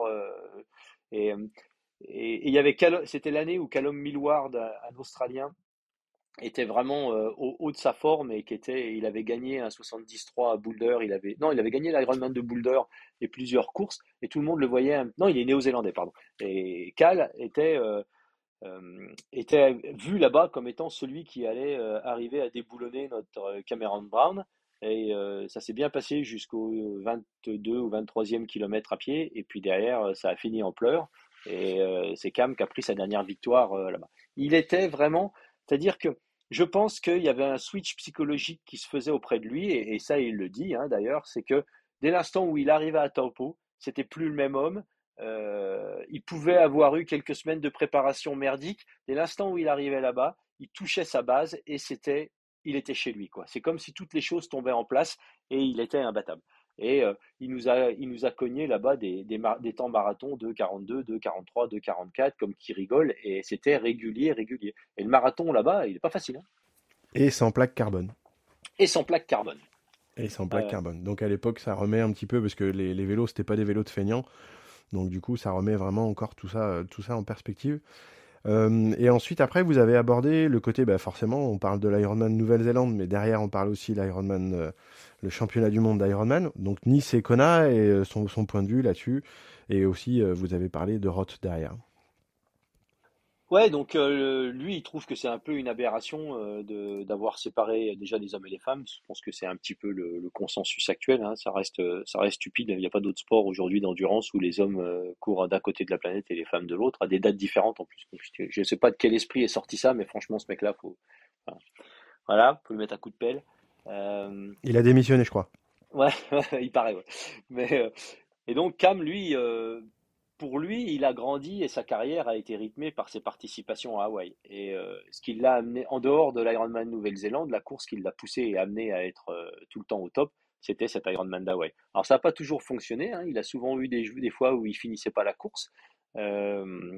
encore une fois, on parle de calendrier. Hein. Hawaï, première semaine d'octobre, vous sortez de l'hiver néo-zélandais. Donc euh, c'est toujours un petit peu compliqué quand euh, vous imaginez vouloir vous préparer en France pour aller faire l'Ironman de Nouvelle-Zélande. Euh, ça veut dire qu'il faut rouler tout l'hiver. si vous habitez au nord de Lyon, c'est extrêmement compliqué. Donc lui, l'Ironman d'Hawaï, il a toujours considéré que c'était la course iconique du calendrier. il a essayé de s'y préparer au mieux, parfois en allant faire des stages aux États-Unis, parfois en étant en Australie et en essayant d'arriver un petit peu également des fois bien en avance. il y a fini deuxième, ce qui est quand même remarquable. Il a fini troisième et ça restera peut-être avec les Jürgen Zach, Andy Rallert, euh, le meilleur euh, athlète à n'avoir jamais gagné Kona. Et je pense qu'il l'aurait mérité euh, à une année. je crois que l'année où il fait deuxième, c'était Team de Boom qui gagne. ouais. Et, et c'était. je pense qu'il aurait mérité de gagner cette course. Peut-être que ça en rajoute à sa légende au final. Bah, il a pas entre guillemets, il a pas eu de chance parce que entre De Boom, Peter Reed, euh, qui sait qu'avant il y avait Luc Van Lierde. Donc 97, 98, 99, 2000, 2001, 2002, 2003. et puis après Stadler. Et après Stadler, donc du coup ça complique l'équation quoi. Même, euh, même s'il était au pic de sa, de son, de son, de son époque. Et à Roth, il a fait, il a fait des belles courses aussi à Roth. Ouais, ouais, c'était. Et c'est et c'est une course, hein, il a couru encore à Roth euh, l'année dernière, je crois, ou l'année d'avant. Et ben, l'année dernière, puisque c'est là-bas qu'on s'était vu. Et euh, il a toujours eu euh, une grosse tendresse pour cette course-là parce que il y a participé un grand nombre de fois et puis il a une relation forte avec l'équipe organisation Félix, hein, dont vous avez l'interview sur l'épisode, un épisode précédent. Et ce qu'il a toujours apprécié là-bas, c'est que il était, comme ils disent, taken care of, c'est-à-dire qu'il y avait tout le temps vous n'avez pas à vous soucier. Vous savez que vous allez arriver, vous êtes dans votre famille d'accueil, on va s'occuper de tout. En général, vous avez un petit chèque et euh, la course est, euh, vraiment euh, superbement organisée, le côté familial, le côté festif et tout ça. Et on retombe un petit peu sur à la fois le strongman et à la fois la grandman de Nouvelle-Zélande où où c'est euh, c'est des courses qui sont euh, des courses familiales, même si c'est des grandes grandes courses, hein, mais des courses familiales, des courses où on se sent bien et des courses où on se fait plaisir quoi. Et, et sur la fin de sa carrière, moi je l'ai vu euh, revenir à Roth avec un grand sourire. Il faut savoir que Cam c'est un gars qui est immensément passionné du triathlon. Nous on on s'est retrouvé sur l'expo et il était là à se balader sur l'expo. à aller faire son shopping, d'aller regarder ci, regarder là, il avait son petit sac et tout ça c'est vraiment un edge grouper euh, professionnel. Et c'est quelqu'un qui vit et qui respire euh, le triathlon. Et, euh, sa, maison est vraiment. C'est, une maison d'edge grouper. Hein. Vous avez le turbo qui est devant la télé dans le salon. quand vous arrivez, vous avez le trophée de, de le trophée de, de Nouvelle-Zélande avec ses 12 noms marqués dessus, 12 fois son nom marqué dessus, pardon. Euh, voilà, il vit du triathlon et euh, comme il nous confiait euh, bah, sur la certaine peut-être ta prochaine question, Mika, c'était qu'est-ce qui qu'est-ce qu'il va faire maintenant, quoi?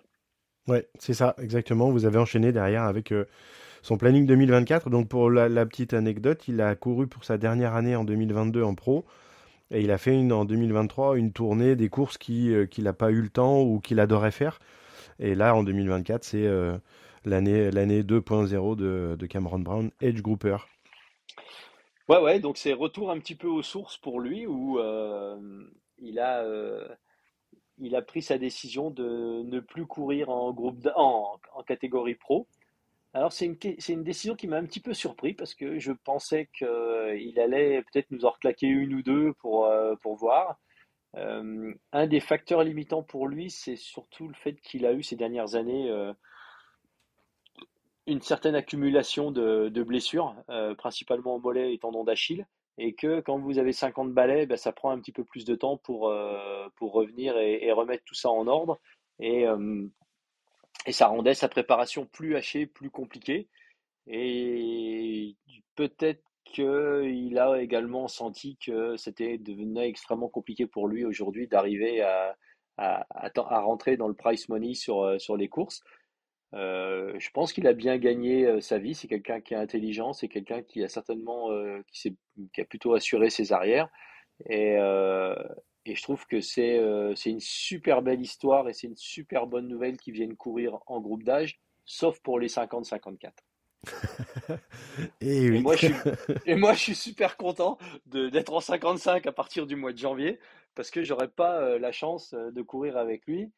Euh, parce que si, si effectivement il va chercher une qualification en Nouvelle-Zélande pour, pour Hawaï, bah, bonne chance les gars. Mm. surtout que là, en plus, on est de groupe, on sait qu'il y aura plus que un ou deux slots à chaque fois. Donc ça, va... ça veut dire qu'il y en a un qui est déjà pris. Ouais, voilà. il y, a, déjà un nom qui est marqué dessus. Et je pense que, je pense que voilà, faut pas. La, aller courir en Nouvelle-Zélande en 50-54 cette année, là, c'est peut-être pas la meilleure idée qu'on puisse avoir. Pour aller chercher le slot, c'est peut-être pas la bonne idée. Ouais, ouais. Mais c'est une belle histoire. Et, euh, et je pense que c'est quelqu'un qu'on va certainement voir courir encore longtemps euh, en groupe d'âge. Parce que parce que c'est vraiment, vraiment, vraiment un passionné du triathlon. Quoi. Et alors, c'est un passionné et c'est surtout une vraie bibliothèque. Et il a une vision du triathlon qui est un petit peu différente que celle nous on pourrait avoir ici en Europe parce qu'il a vécu, il a passé bah, sa vie, euh, il, est de Nouvelle-Zélande. Hein. Donc, il a toujours eu une vision un petit peu différente, c'est-à-dire que nous, on voyait euh, les Kiwis et puis les, les Australiens arriver en Europe pendant la belle saison d'été. Lui, il voyait plutôt quelques Européens des fois arriver sur des courses en Australie, Nouvelle-Zélande, mais qui étaient beaucoup plus rares.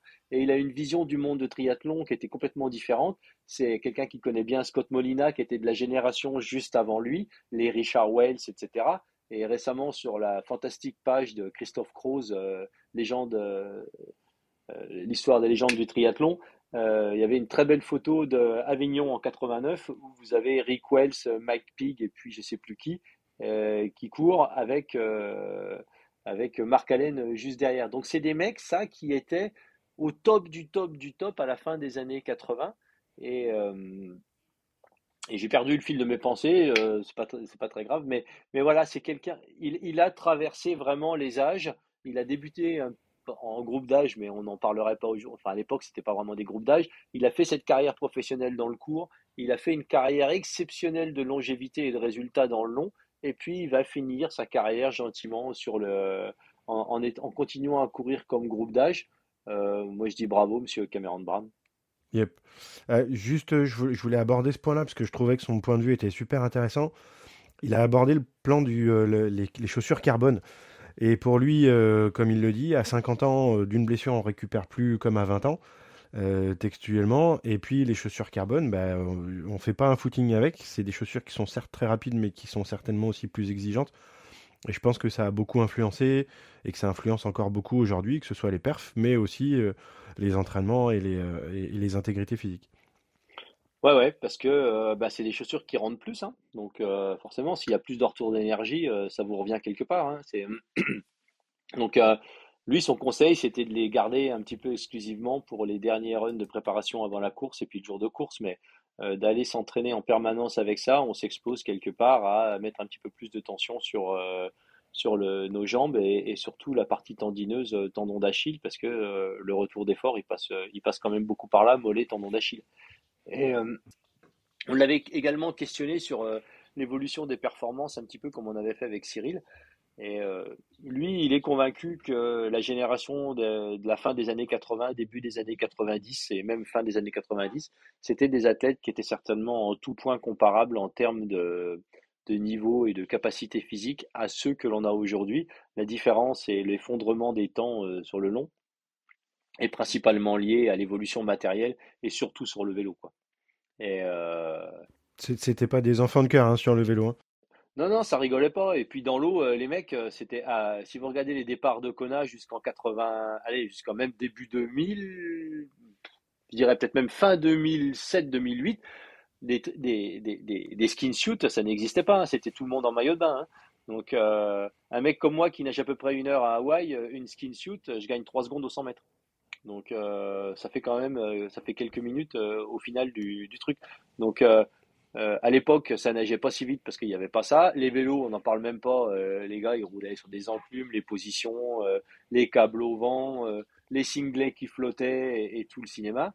Là, il suffit d'aller voir sur YouTube des Ironman d'Hawaï 2004 où il y a un Norman Stadler qui a pourtant été longtemps un, un Uber biker, mais il a une position qui aujourd'hui ferait passer, le ferait passer pour un débutant le, casque, le casque au vent, euh, les, cinglés qui flottent, euh, c'était, euh, c'était pas tout optimisé comme aujourd'hui, quoi. Ah ouais, ouais, les boutanges devant, hein, sur le soft ride à Jürgensack, il y avait une bouteille qui était verticale à, l'avant du, du, tube de fourche. Hein. donc, au niveau aéro, on a quand même vu mieux, quoi. Mais les mecs, c'était des monstres. Et à puissance égale, je pense qu'aujourd'hui, on a. alors, il y a, évidemment, la nutrition, elle a évolué, la récupération, est-ce qu'on n'en fait pas trop un petit peu? C'est un autre débat. Mais je pense qu'aujourd'hui, les temps qu'on voit, si les mecs des années 90 et début 2000 avaient euh, couru avec le même équipement que ce qu'on a aujourd'hui, on serait certainement dans des niveaux qui sont euh, extrêmement comparables. Plus l'avènement des chaussures à plaque carbone qui, euh, ben, aujourd'hui, c'est indéniable. On sait que ça améliore les performances. Donc, mais ce qui, est, bien, hein, ça fait, pour moi, à mes yeux, c'est une évolution naturelle, c'est normal. Les vélos ont évolué en termes d'aéro, les chaussures ont évolué savoir que la plaque carbone, c'est pas elle qui fait tout, hein, c'est surtout la mousse qui fait tout. Hein. La plaque carbone, elle est que là pour stabiliser. Donc euh, le débat autour des plaques carbone est, euh, pas vraiment le bon, c'est pas vraiment le bon combat euh, si on voulait combattre ça. Mais ça veut dire quoi? Ça veut dire que demain, il faut qu'on retourne tous avec des racing flat. et je pense que c'est pas dans l'air du temps et que d'avoir des évolutions technologiques, ça a toujours été le cas. Hein. Mimoun, il courait courait pas avec des chaussures des années 2010 ou même 2000 quoi. Donc les mecs, ils couraient et, il claquait quand même des marathons en 2-10. Donc euh, l'évolution du matériel, ça fait partie de l'histoire. Euh, faut, faut, pas avoir un, faux débat là-dessus. Euh, aucune chaussure ne crée de l'énergie, hein. elle en consomme un petit peu moins. Et c'est la même chose que l'aéro. Plus vous êtes aéro, si vous poussez 200 watts sur les pédales, sauf si vous avez une chaîne toute pourrie et puis 2 cm de miel en guise de graissage, vous aurez, vous aurez 200 watts moins quelques pourcents euh, qui va arriver en bas, quoi. Donc euh, le reste, dit... voilà, ça c'était cadeau, ça. C'était une réflexion de bandit, ça. Mais, mais ça, on en voit, hein, des mecs, moi, qui graissent au miel ou tout ça. Il faut, faut, arrêter, les mecs. À une chaîne, ça se nettoie. Hein. Donc, on soit bien d'accord. Moi, je veux pas voir un mec qui écoute le podcast qui a une chaîne dégueulasse. Hein. Sinon, on vous fout tous dehors. Hein. Sinon, vous êtes viré. Voilà, exactement. Vous êtes viré. Hein. Vous me ferez deux tours de la Clément et puis. Euh, à la nage. Voilà, deux tours à la nage. Un, coup dans un sens et un coup anti-horaire. Mais, mais ouais, cet aspect, euh, cet aspect aéro, matériel et tout ça, euh, oui, il le regarde, il en a profité, il en est conscient. Et euh, lui, il pense que la capacité athlétique des mecs, elle a peu évolué. C'est surtout le matériel qui a fait un gros jump. Ouais, l'entraînement, le, le, fait qu'ils en font peut-être un petit peu moins maintenant, un petit peu plus optimisé, parce que c'est vrai que c'était des animaux à cette époque-là. Les semaines à 40 heures, c'était pas, c'était pas, c'était pas une fois dans l'année, quoi. C'était plusieurs fois. Euh, il avait parlé dans un ancien podcast de deux semaines d'affilée où il était à plus de 40 heures. Il était à 42 heures, je crois. Ouais, ouais. Je pense qu'aujourd'hui, on ferait faire ça à un pro. Même, même les pros, ils regarderaient ça avec des yeux, des yeux bizarres. Ouais, ouais, vous les pétez. Hein.